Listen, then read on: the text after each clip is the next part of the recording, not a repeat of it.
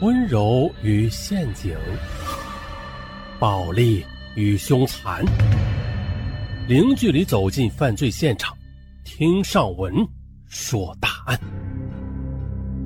本节目由喜马拉雅独家播出。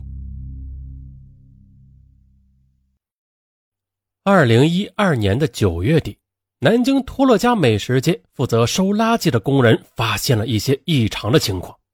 什么情况呢？在美食街的大垃圾桶中，连续两天多出了很多的熟肉。哈，那既然是美食街，自然有许多饭店的厨房垃圾了。有些熟肉垃圾也并不稀奇啊。稍微大一点的店，一天丢上十几、二十几斤肉，那也是寻常的事儿。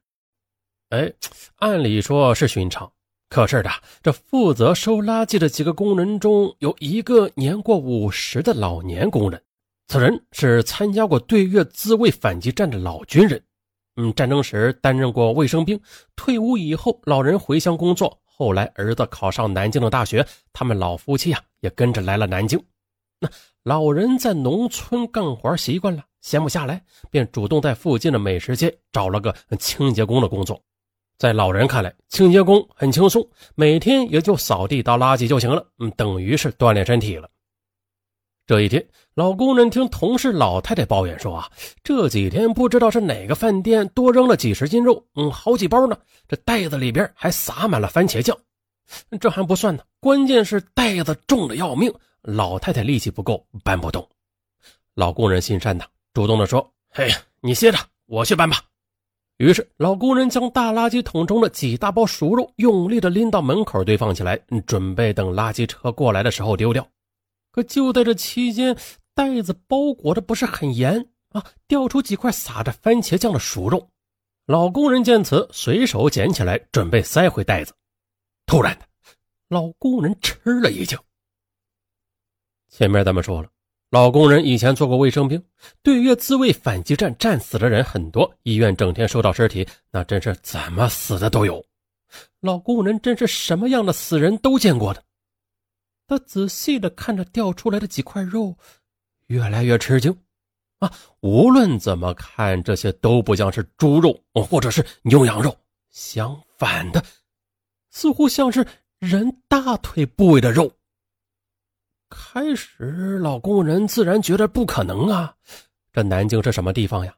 大城市，又是省会，怎么可能大街上扔着人肉啊？老头子顺手呃就将肉给塞了回去，转身就走了。可是啊，走了没几步，还是觉得不对劲儿，他忍不住又回来了，将肉拿起来看了很久，绝对没有错，这真的是人肉啊！老头子受惊不小，立即打手机报警。几分钟之后，幺幺零赶到了，随后的刑警也赶到。这南京刑警身经百战啊，他们一眼就看出了，这确实不是动物肉，而是人肉，还是被煮熟了的人肉。我勒个去，这歹徒真是牛逼呀，胆大包天到了极点。他居然敢在号称刑警全国第一著称的南京杀人，还敢将肉煮熟之后撒上番茄酱扔到街上，这是要干嘛？向政府警方挑衅？经过现场简单分析，法医判断呢，这是一个女性的部分尸体。根据老工人的反映，前一天也曾经发现这种袋子装的熟肉，呃，应该是尸体的其他部分。这一下，警察们就倒了霉了。他们赶到臭气熏天的垃圾场，反复的搜索了好几天，终于找到了尸体的其他部分。同时呢，在托乐家美食街的下水道里，也发现了部分碎尸。经过法医的拼接，呃，这大体是一个女人的躯干、四肢，但是啊，脑袋不见了。根据乳房和其他部位的分析，这个女人很年轻，只有二十多岁，她的身材高挑，双乳丰满，还没有生育哺乳过。受害女孩的尸体被疯狂的切成数百块之多，同时呢，根据尸体被切割的情况来看，这歹徒似乎对人体结构不太了解。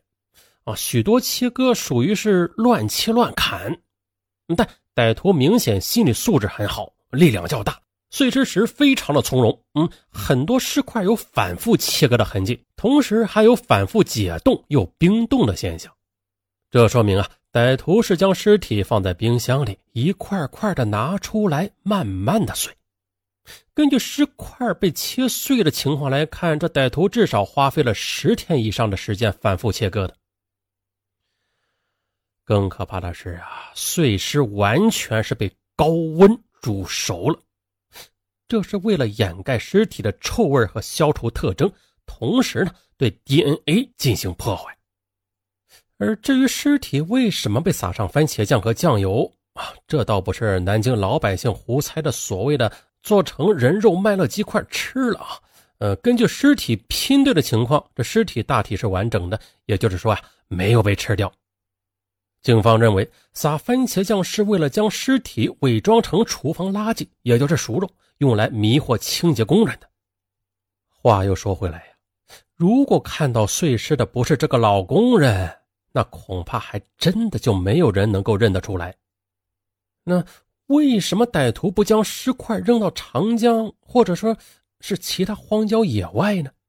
那不是更不容易被发现吗？扔在美食街上，即便是做过了伪装，那怎么也会被人看见的。穿帮的可能性是较大的。这歹徒究竟是什么心理呀？于是警方调动监控，可惜的是呀。歹徒显然是在夜间丢弃了碎尸，监控模糊不清。歹徒还做了伪装，戴了帽子和口罩，看不到面貌。唯一能够确定的是，歹徒只有一个人，啊，是一个体型中等的人，还不能确定是男还是女。这个线索就中断了。再说其他线索，抛尸的塑料袋是每个超市都可以买到的，绳子也是，都无法追踪。自然呢，这塑料袋上发现了一个指纹啊，有可能是歹徒的，但是仅仅凭借这个指纹那是无法破案的。根据同犯罪证据库的检索，毫无收获。显然，这个指纹的所有者他没有前科，也就是说，他之前没有犯过罪。那么，唯一的线索就是尸体了。欲知后事如何，咱们下期接着说。上回啊，咱们说到。这个嫌疑人他没有前科，所以呢，留下了这个指纹也没有什么意义了。那么，唯一的线索就是尸体了。没有头颅的尸体被毁坏的严重，又被反复的冷冻给蒸煮过。那从表面来看啊，几乎所有的特征都被破坏了。不过呀，依靠江苏省公安厅高超的法医科学。仍然提取到死者的 DNA。上文呢，告诉大家一个常识啊，正常的蒸煮是不能破坏 DNA 的。经过丰富的法医呢，通过反复的验尸，仍然可以发现受害者的几个特征，可以确定死者身份的。但奇怪的是啊，南京全市根本就没有类似的失踪报案。接下来呢？南京警方将侦查的范围又扩展到江苏省全省、上海市，甚至南京周边的安徽东部和浙江北部。南京警方呢，花费了巨大的精力，反复核实每一个失踪的年轻女性。专案组办案民警呢，经常一天工作将近二十个小时，结果还是令人失望的。所有失踪女性均不是这具女尸，不符合女尸的特征。极少数呢还做了 DNA，但是呢也被排除了。难道受害女孩是边缘省份的人？明知道工作量极大，南京警方呢还是硬着头皮将范围扩展到了全国。经过数个月的繁琐调查，专案组仍然是在做无用功，全国失踪的女性均被排除在外。也就是说，死者的家属没有报案。那么，这个大活人失踪了，为什么不报案呢？不能查清楚尸源，那这个案子也就无法侦破。万般无奈之下，警方只能另寻他法。之前呢，尸检说明了死者是被反复冷冻解冻，那么。能够冷冻一个人，至少是需要一个超大的冰箱，甚至冰柜。接下来，南京警方又在全市排查大冰箱和冰柜的线索。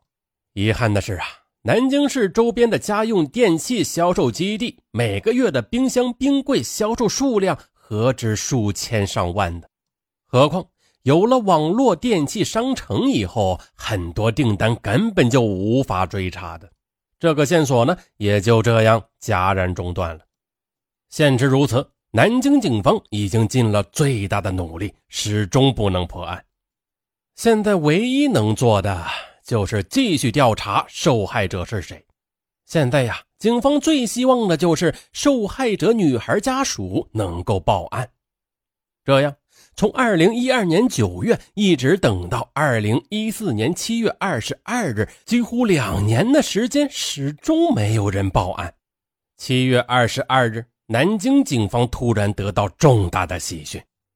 当天，江苏北部的盐城市下属的一个县城向南京鼓楼公安分局传来协查通报：辖区一对老夫妻女儿何青青神秘失踪近两年。啊，这个女孩失踪前。就在南京生活居住过。接下来，专案组成员立即向何青青的家人了解了她的外貌、年龄和身体某些部位的特征，结果是让人震惊的。何母的描述同受害女孩是完全一致的，看来受害者基本可以确定就是何青青了。出于慎重考虑，警方仍然提取了老夫妻的 DNA 进行了比对。很快的，检测便有了结论：被残忍杀害的碎尸女孩正是刚刚二十出头的何青青。得知女儿遇害后，父母是悲痛欲绝呀。何母还算是坚强的，她和警方配合破案。何母说，早在一年多前，他们就发现女儿发来的短信是越来越少了，直到最后呢，一连一到两个月都不发。电话打过去，女儿也不接。女儿推脱说心情不好，不想说话，还说要换个城市工作。再后来，到了一年前，女孩的手机就欠费停机了。何青青这个女孩从小就性格固执，父母呢虽然着急，也没有什么办法。发现女儿手机停机以后啊，父母以为这是女儿在闹情绪呢，不愿意和家里人联系了。可怜天下父母心呐！两个老人不断的向手机里面充值，让手机处于可以通讯的状态。但是电话打过去，手机不是关机就是通话中。就这样，几个月后，何家父母再也忍受不住了，他们赶到南京女儿租住的市中心的一间公寓，只见房门紧闭，空无一人。老人们失望的回到了盐城老家。之后呢，每隔十天半个月就来一次，前后来了五六十次不止了。女儿呢，始终不在。到了半年多前，老人实在着急了，他们辗转通过小区保安找到了房东，打开了房门。房东表示，何青青和他签订的是两年的租房合同，目前呢，房屋还有两个月就要到期了。房间已经很长时间没有人居住了，到处都是厚厚的灰尘。看来女儿早就离开了这里。细心的何母发现，房间似乎不像是搬家的样子，家用电器、日用品、衣服，甚至女儿的化妆品都摆放的很好。那么，女儿究竟去哪里了呢？就在何母整理房间期间，发现女儿的身份证。驾驶证、银行卡、首饰、手机之类的都不在，那么看起来女儿还是可能搬家了。以前的一些东西丢在这里不要了而已。心急火燎的老人决定不回老家了，他们续租了女儿的房子，一头扎在了南京，连续的找了半年之久，毫无收获。他们用尽了办法，甚至调出了女儿电话通信记录，挨个打过去询问。通讯录中的男人呢，大多推脱说不认识何青青，一些所谓的朋友也不知道她的下落。期间，何母越来越怀疑女儿是不是出事了。何青青虽然倔强，也从来没有这么久不和家里人联络过的。更重要的是，何母在一次收拾物品时，发现床头柜后边藏着一个信封，里边有一张银行卡。去银行查询时，这张卡里边有十万元。根据卡的汇款记录，这应该是何青青的工资卡。那么，如果女儿搬家了，最低程度也会带走所有的钱吧？谁会把十万块钱丢在一个马上就要到期的公寓内呢？听了何母的这番介绍，警方倒是大惑不解。刑警问何母：“老太太啊，是这样的啊，你这儿我就不明白了。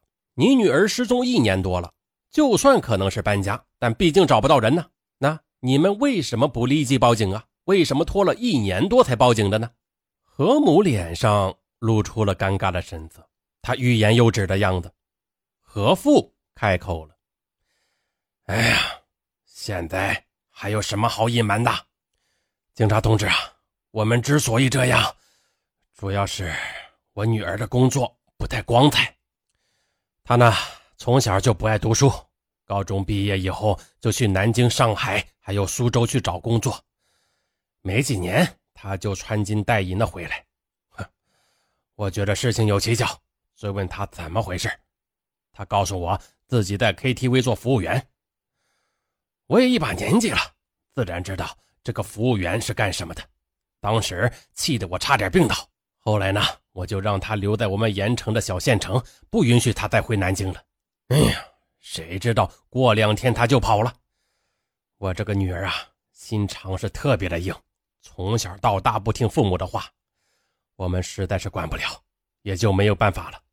哎，这次女儿失踪，我们知道可能是出事了。干他们这行的，经常换地方，经常一两个月不和家里联系。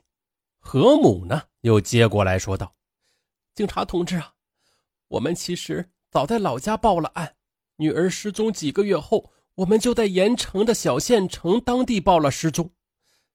我们那里和南京不同的，警察效率很低，他们一般不愿意立案，毕竟立案就要破案。”他们就借口手机能打得通，肯定是家庭矛盾，拒绝立案。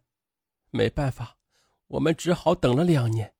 根据法律，失踪两年就可以强行报失踪案了。就这样，到了七月，时间就要到两年了，我们那里公安才勉强立的案。上回呢，咱们说到何父何母在他们当地盐城的小县城啊，已经报过案了。但是那边的小县城啊不愿立案，所以啊一直等到两年后啊才强行报了失踪案。南京警方听到这儿恍然大悟了，同时呢也皱起了眉毛。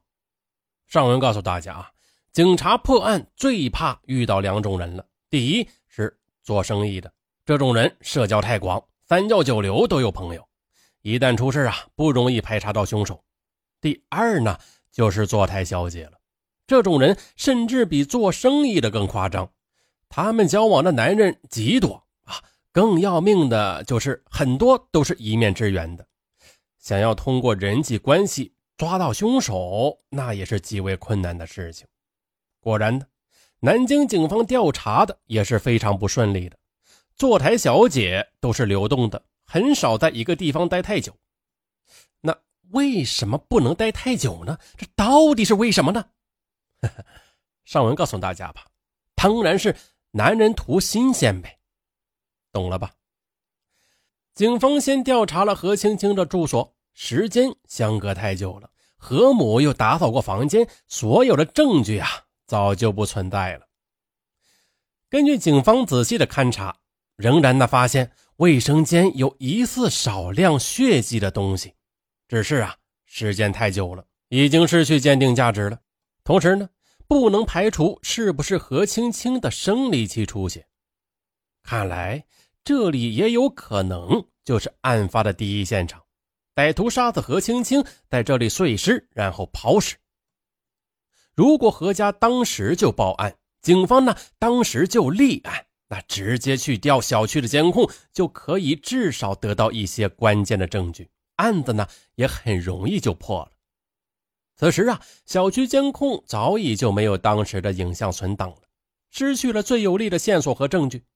走访邻居呢，邻居也表示何青青白天睡觉，晚上出门，和他们没有什么接触，根本都不了解的。对门的一个职业太太认为，这个女孩子长得倒是很漂亮，个子呢也很高，丰乳翘臀的，长发飘飘，特别会打扮，往街上一走就会迷死不少男人。好像是有个男人呢，也经常来她这里，说的是一口南京的本地方言。说到这儿，线索又没了。比较靠谱的，那就是走访何青青的同事朋友。距离何青青失踪将近两年时，和她一起工作的小姐早已经四散了，不知去向。警方花费很大的精力，找到了当年她的领班。根据这个领班的回忆，找到了已经转成正行的一个王姓小姐。这个王姓小姐呀，是南京本地人，现在呢已经结婚怀孕了。听说何青青遇害后，王小姐毫不吃惊，她还说：“我就说嘛，他迟早会有这么一天的。”警方追问之下，王小姐开始有些害怕。不，有些东西我是知道，但是我不敢乱说的。现在社会什么人都有，万一他们知道是我说的，来找我麻烦。我刚刚结婚又怀孕了，我现在不想惹事儿了。接下来，警方反复的劝告王小姐：“这是人命关天，不是小事。何青青啊，好歹是你的朋友，现在她死的这么惨，你也应该说出真相吧，为她伸冤。而且，公民有义务配合情况办案，如果你知情不举，也是违法。”王小姐思索再三，终于开口了。作为关键人物，王小姐提供了一条极为重要的线索。王小姐说：“十有八九呀，是包养她的那个男人害死的。这个男人姓乔，是南京哪个国有大公司的干部，年纪很轻的，最多三十岁。他很有钱，还愿意花钱。他们两人是二零一零年认识的，没多久就上了床。你也知道，我们夜总会坐台的。”逢场作戏多了，什么男人没有见过呀？但是，但是没想到这个姓乔的一眼就看上了何青青，那时候天天来找他，在他身上确实花了不少钱。后来他让何青青别再上班了，租了房子来包养他，何青青就不在夜总会那干了，开始做情人。那段时间他很无聊的，还经常找我聊天、逛街什么的。他觉得这个男人条件好，对他也不错，想和他结婚。当时我说：“你别傻了，人家有老婆，就是玩玩的。而且你看人家是干部家庭，在南京有头有脸的，怎么可能娶我们这样的儿媳妇？”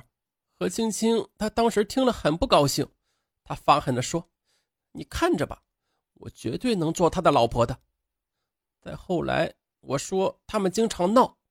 何青青整天逼着他离婚，不然就去男人所在的公司家里大闹。这些国有企业干部最怕有桃色新闻了。当时那个男的就软了。我后来还劝过他的，天下的男人多的是，何必盯着一个人呢？但是何青青这个人性格太厉害了，就是抓住这个男人不放。我就知道他们打过好几次架了。我又劝他不要把这个人逼急了。别看这个姓乔的好像挺软，逼急了也难说，说不定彻底跟你闹翻，你人财两空，什么都得不到。何青青这个人从来不听劝，我说了也是白说。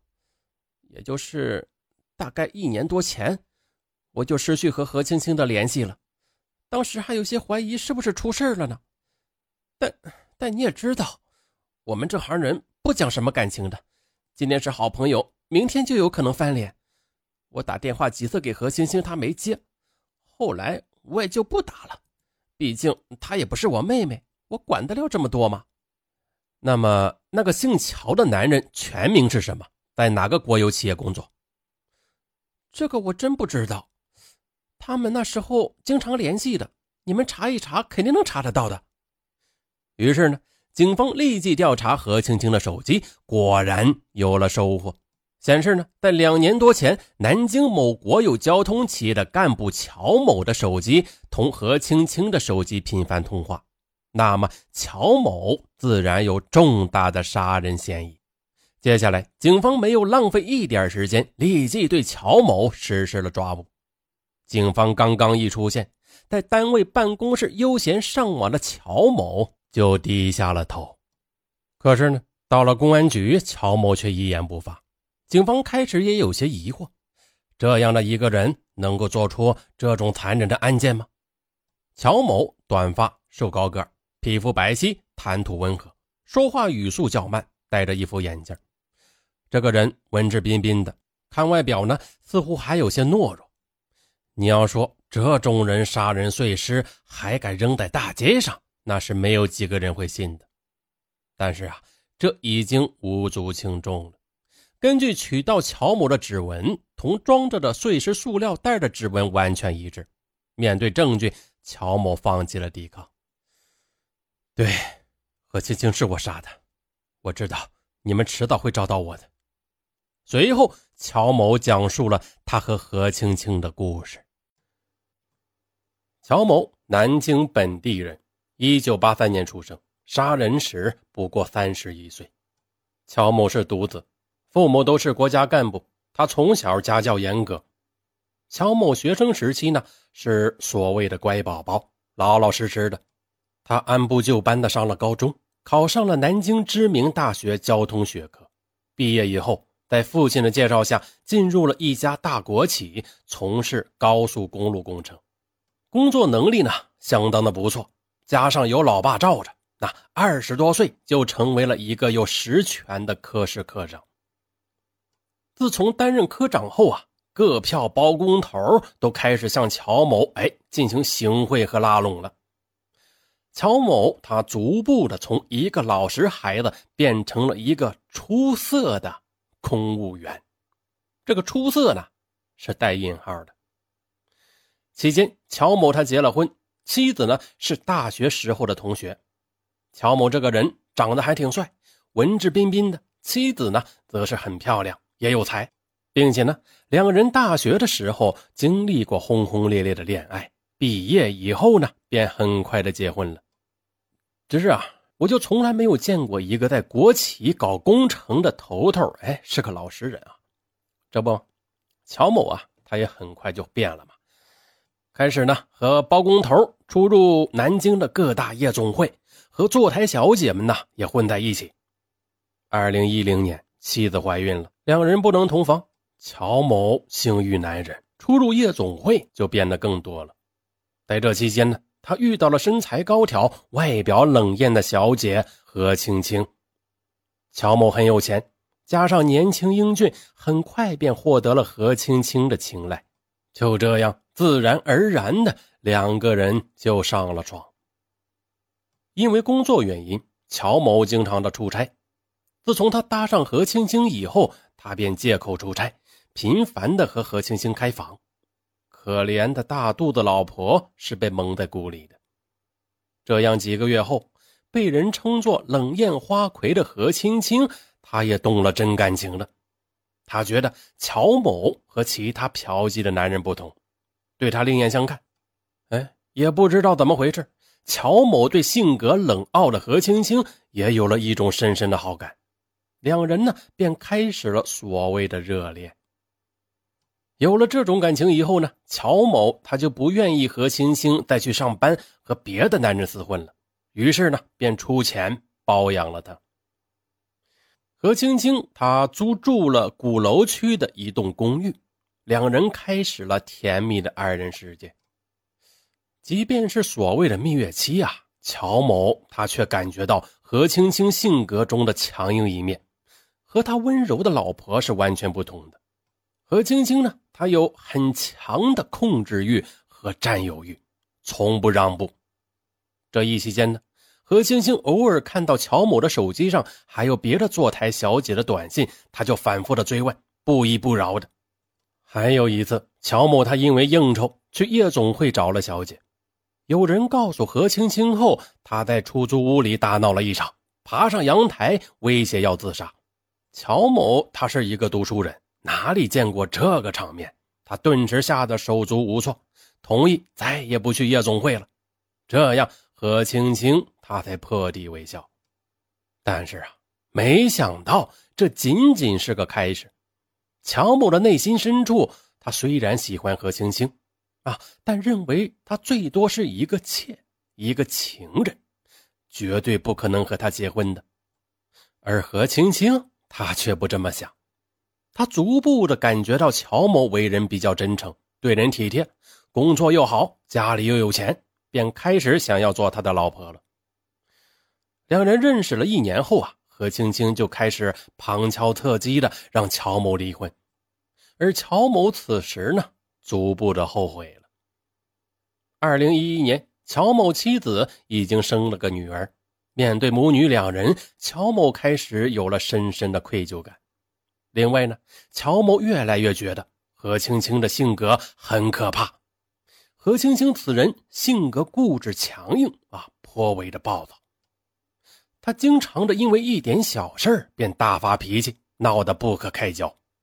一次，乔某有一道菜他做的不好，何青青不满意啊，两人便争吵了起来。他一下子将桌子给掀掉了。还有一次，乔某给何青青洗头发。手呢稍微重了一些，何青青呢，她便破口大骂，这一骂就闹了好几天。总之呢，乔某觉得何青青不是一个能够做老婆的女人，便开始疏远她了。何青青她自然也不是笨蛋，从二零一二年开始，她便开始直截了当的要求乔某离婚了，要他跟自己结婚。他威胁乔某说：“好，你不同意是吧？行。”那我就去你单位里大闹一场，我看你还留得下去吗？你爸爸都会没面子的。乔某目前的地位和财富都是来自于单位的，他的父亲和单位头头脑脑都很熟悉呀。如果何青青真的去闹的话，不但乔某立马就会变成普通的老百姓，连父亲都会蒙羞的。无奈之下，乔某只得一次次的屈服于何青青的大闹。真的让乔某离婚，他也无法向父母和妻子交代的，更不可能娶一个坐台小姐回家呀。就这样啊，两人呢是大闹了半年。何青青她也看出来了，没有什么希望了，她便开始变了另一番说辞：“行，你可以不和我结婚，但是我跟你一年多了，青春的损失费怎么办？你要赔偿我，给我一笔分手费。”乔某见何青青这么说，他顿时的大喜过望。啊，行，你说吧，你要多少钱？何青青他慢慢的说道：“哼，给我一百万。不，你是说真的还是开玩笑？姓乔的，我什么时候跟你开过玩笑？一百万少一分都不行。我哪里有一百万？你这一年多了，花了我多少钱了？你自己算算。哼，一百万，我告诉你吧。”我现在连十万块钱都拿不出来，切！我管你有没有呢？没钱你去借啊！你一个可以盖章的大科长，还愁借不到钱？我告诉你，姓乔的，现在我给你两条路：一是跟我结婚，再一个就给我一百万，你自己选。哼！要是你让我什么都拿不到，我就会先去找你老婆，到时候看看她会不会被你气死。就这样。逼迫无奈之下，乔某一咬牙，他决定想方设法的去筹钱，他一定要摆脱这个女人。二零一二年的八月，乔某他找到了合作的包工头借钱，包工头呢，为了承接高速公路的工程，自然是不敢不借呀。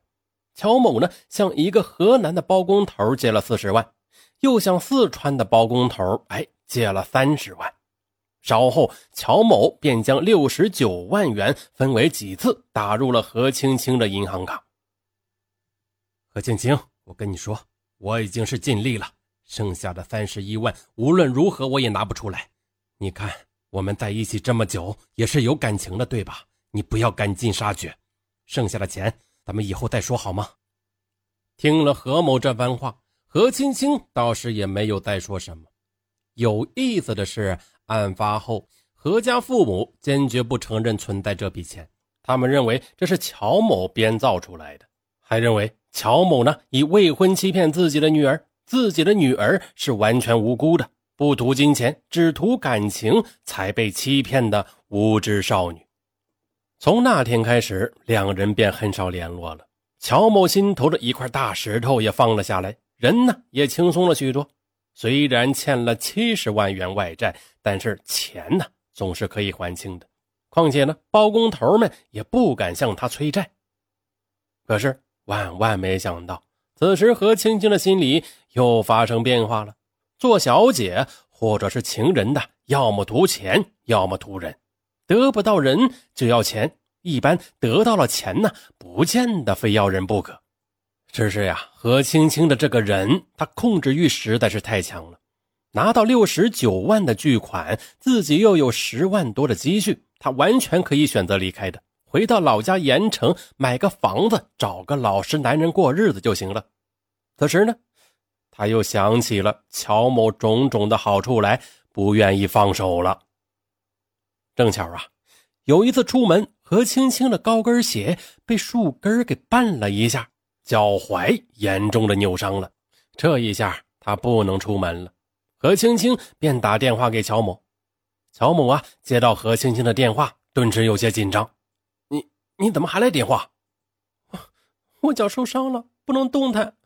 我在南京没有亲戚朋友，现在没人管我，我都好几顿饭没吃了。”说罢。何青青就哭了起来。乔某这个人呐，性格是比较软弱的。他同何青青在一起久了，自然不是没有感情的。见何青青她实在是可怜，乔某一时心软，又回到了出租屋里给何青青送饭，照顾她。就这样，当天两人又睡在了一起。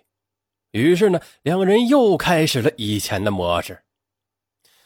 他们呐，重新陷入了孽缘中。不可自拔，何青青还是让他离婚。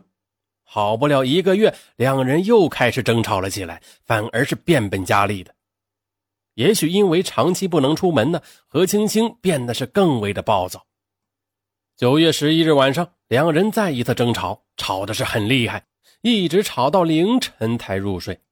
第二天一早呢，吃完早饭，两人闲聊油价时啊。期间，乔某提到妻子的车子一个月的油费就要两千元。何青青听后受了刺激，他说：“哼，好啊，你钱贵，好办。你还欠我三十一万，把你老婆的车子卖了还钱给我。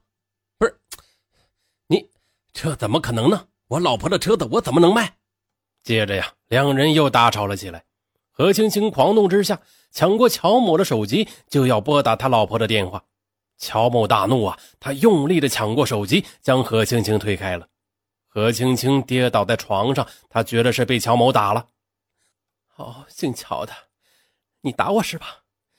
我告诉你，你打我，我就去打你老婆。以前有个小姐得罪了我，我就找人把她打进了医院。我现在马上就找小混混去打你老婆，连你的女儿一起打。乔某他知道啊。何青青什么事儿都能够做得出来的，他极度愤怒之下，又将他给推倒了。何青青挣扎着要起来，两人就这样厮打了起来。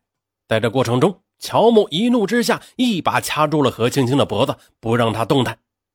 被打后，何青青他也怒吼：“你有本事你就把我打死，不然，哼，我跟你没有完！”听到这句话时，乔某新仇旧恨一起涌上了心头。他认识何青青不过两年时间，先后花费了近百万元。关键的是，乔某自认为这么照顾他，对他这么好，他竟然丝毫不感动。他一再的往绝路上逼他。对于何青青的性格，他也很了解，他是如何也不会善罢甘休的。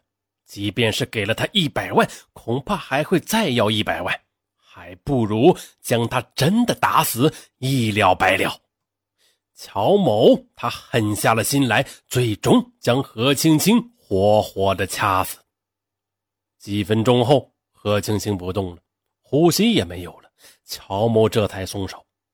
何青青死了，乔某他突然冷静下来，下面该怎么办？报警自首？不行，报警的话，自己就算不是死刑，也得坐一辈子牢的。乔某他活到现在，始终是养尊处优，哪里能去坐牢呢？这还不如死了算了。那干脆自杀吧。乔某他到厨房里拿起菜刀，想要割腕，但想起妻子和刚刚一岁多的女儿，他又下不去手了。他一死，还不会说话的女儿呢，就没有了爸爸。乔某他想来想去，决定掩盖这一切。如果说下面被警察迅速的给抓住，他就认了；不然的话，能多活一年是一年，至少呢可以多照顾一年的女儿。如果说之前乔某的所作所为啊，都不过是一个普通好色易怒的男人，那下面就完全不同了。乔某的后来供述，既然已经杀了人，我反而冷静了下来，反正最坏的结果不过是个死。乔某当天呢是要和同事去山东出差的，已经订好了火车票，显然这不能改，不然呢很容易的暴露自己。何青青的尸体该怎么办呢？此时南京的九月天气还是比较炎热的，等出差两天回来之后，那尸体腐烂的臭味恐怕全楼都会闻到的。此时的乔某，他体现了理工科男的特点，他冷静细致地计划了一切，先去门口的一个电器城要求购买一台大冰柜，营业员表示没有现货。最快送货也要两到三天后，乔某不能等这么久，他就借口自己是开便利店的，急需要冰柜冻雪糕，便将唯一的样品给买走了。本来呢，样品是没人买的，营业员自然是乐于卖掉。当天上午，冰柜就送到了何青青出租屋的门口。乔某呢，将尸体塞入浴室，和工人一同将冰柜搬入了客厅。期间呀。乔某表情轻松，还和工人抽烟攀谈，一直到工人走了以后，乔某立即将尸体塞入了冰柜，冷冻了起来。乔某出差需要一天的时间，他不知道冰柜究竟能不能彻底的冰冻尸体，不发出臭味。细心的乔某竟然还买了一些除臭剂，塞入了冰柜。随后呢，乔某中午便和同事离开了南京，去了泰安。一直到第二天下午，才又返回了南京。后来警方调查这个同事，同事认为乔某出差时呢表现的绝对没有异常的，根本就不像杀了人。出差的路上，乔某就已经想得很清楚了：冰柜他不可能藏住尸体一辈子的，一旦房东回来或者何青青的父母早来，那就会穿帮的，必须碎尸后再扔掉。那单纯的碎尸成几大块，恐怕很快就会被人发现尸体特征的。最好碎的是越小越好，还要煮一煮。但是啊，何青青的出租屋地处鼓楼区闹市啊，一旦蒸煮尸体，那种怪味道立马就会被人发现的，必须转移。上集啊，咱们说到何青青的出租屋在闹市区。一旦蒸煮尸体的话，那种怪味会立马被人发现，那必须转移。在南京比较偏僻的托乐家街区啊，附近的翠屏东南小区呢，乔某曾经租住过一个房子，当时是老婆怀孕，乔某租给丈母娘、老丈人等人来到南京临时居住的，现在呢还没有到期呢，正好呢这个小区的人不多。方便碎尸煮熟，于是乔某先去旁边的超市买了斩骨刀、锯条，还有垃圾袋、保鲜膜、大包等物品。随后呢，乔某他又回到何青青在市中心的公寓，将已经生冷速冻的硬邦邦的何青青的尸体给取了出来，切成了好几大块。但是啊，乔某他毕竟是理工科男。那对人体结构是不了解的，根本就是乱砍乱锯。但是毕竟年轻力气大，搞了几个小时啊，终于还是搞完了。期间呢，尸体解冻，一些血迹留在了厕所里边。随后啊，他将尸体用保鲜膜和垃圾袋给包好，然后装在大包里，分三次打车运到了出租屋内。打车期间。乔某神色正常，是毫不慌张，司机呢也没有任何的怀疑。在翠屏东南的出租屋内，乔某开始准备继续碎尸了。乔某买来的高压锅、蒸锅等餐厨用具，将何青青已经分成了几块的尸体继续的切碎成几百块，并且不断的蒸煮。让警方震惊的是，碎尸呢本来应该是越快越好，以免被人发现。但是乔某他却连续的搞了长达两个多星期。然而啊，这是极端异常的。随后，乔某的做法更是让人瞠目结舌：碎尸、抛尸，应该往人少的地方扔，甚至是扔到长江内。但是呢，乔某他居然将煮熟的尸体浇上了番茄酱、酱油。扔在了托勒家美食街上，从而伪装成了饭店的肉类垃圾。更令人震惊的是，乔某竟然没有丢掉何青青的头颅。通过蒸煮，头颅变成了头骨。乔某不知道他是出于什么样的心理，竟然决定将头骨留下来。但是头骨里面的脑子会腐烂发臭的，一样会暴露。大家猜猜，这个乔某他是怎么做的？他竟然撬开了头骨的顶部，取出了脑子。在敲打期间，头骨沿着人字裂缝裂成了三块，下颚骨也脱落了。乔某他竟然不慌不忙的将头骨重新给拼好，但是他没有注意的是，下颚骨上有一颗牙齿脱落在地上。后来呢？他胡乱打扫房间，将牙齿和其他垃圾扫进了下水道里。随后，乔某便将这个头骨连同何青青的身份证、驾驶证、银行卡一同放在一个小保险柜中。虽明知道银行卡里边有巨款，但是乔某不敢去动了。何青青的账户肯定会被监控的，乔某他不想自寻死路。不过呢。他卖掉了何青青的一些值钱的首饰，弥补了自己的一些损失。乔某呢，他想将头骨收藏起来，但他自然不敢放在自己的家里。于是他又找到了一个包工头的朋友，说是有一些重要的文件要寄存。于是呢，他将这个保险柜寄存到包工头的家中。没有人有打开的钥匙，自然不会有人发现真相的。之后，乔某又伪装成何青青的语气，连续给何某发了几个月的短信，说是自己心情不好，要去其他城市。随后，乔某便买了一个不记名的手机，不断的给何青青的手机打电话，导致了欠费停机。这边呢，乔某将所有的作案工具丢弃。并且清洗两处碎尸公寓的地板，随后呢，又将冰柜卖给了一个收废旧家电的。让人震惊的是，何青青失踪后，何某曾经根据他的手机通话记录，挨个的拨打询问情况。乔某接到过电话后，他丝毫不紧张。啊，叔叔阿姨好啊，我呢，我是青青的好朋友。哎，你们也不要着急，应该不会有事的。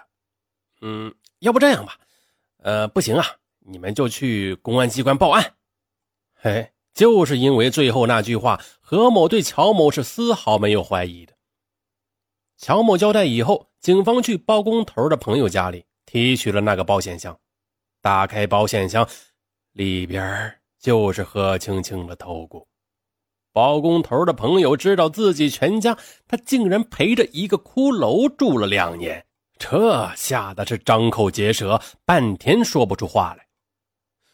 在出租屋的下水道内呢，警方搜索了好几天，终于发现了何青青的那颗牙齿。再后来，根据乔某交代，又找到了被卖掉的何青青的首饰，由此乔某杀人碎尸案证据确凿。本来呢，乔某如果杀人后自首，这就属于激情杀人啊。又是感情纠葛，那根据今天的法律，一般是不会死刑的。可是呢，乔某杀人以后又碎尸抛尸，那这性质就完全不同了，判处死刑也就是必须的了。好，那说到最后啊，这个乔某他为什么反常的将尸体煮熟后啊丢在人来人往的美食街上，那又将头骨收藏起来不丢掉呢？其实这些都是极为反常的行为。不过剖析人的心理却可以理解。之所以将何青青的尸体那碎成那么多块，还煮熟了丢在大街上，那这就是出于仇恨。啊，那乔某呢是非常仇恨何青青的，因为是这个女人使得他变成了杀人犯，那美好的未来呢，甚至生命全都没了。古语说嘛，碎尸万段啊，当街示众。那乔某将何青青切碎成无数块，故意的扔在街上，那其实啊，就是一种病态的泄愤。那这是一种反常的变态心理啊，正常人是不会这么做的。那么，他为什么又留下了头骨收藏呢？啊，谁都知道啊，头骨是最可怕的证据。一旦头骨被发现，那乔某呢也必死无疑。但是乔某这么做，恰恰的又是出于爱。大家知不知道？呃，那个民国政府主席林森啊，他的桌子上就有一个头骨，那就是他初恋情人的头骨。林森呢？用这种方式永远纪念爱人乔某呢，显然也是如此。从心里，嗯，乔某对于何青青还是有爱情的，不然呢，也不会搞到最后杀人的这种地步。所以，他试图留下爱人的一些东西呢，也是出于对他的一种病态的眷恋。当然，这个话又说回来，何青青就算是有很多不对的地方，但是他罪不至死。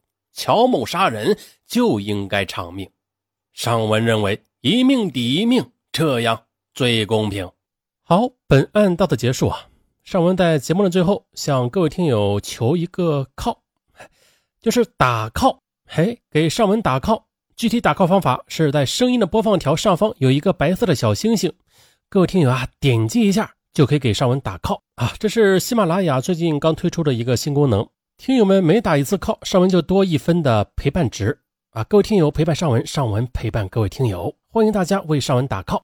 这个打 call 呀，每天都可以打一下。各位听友不要偷懒，每次听节目的时候，不妨动动手指为上文打 call 啊！上文感谢大家，好，拜拜。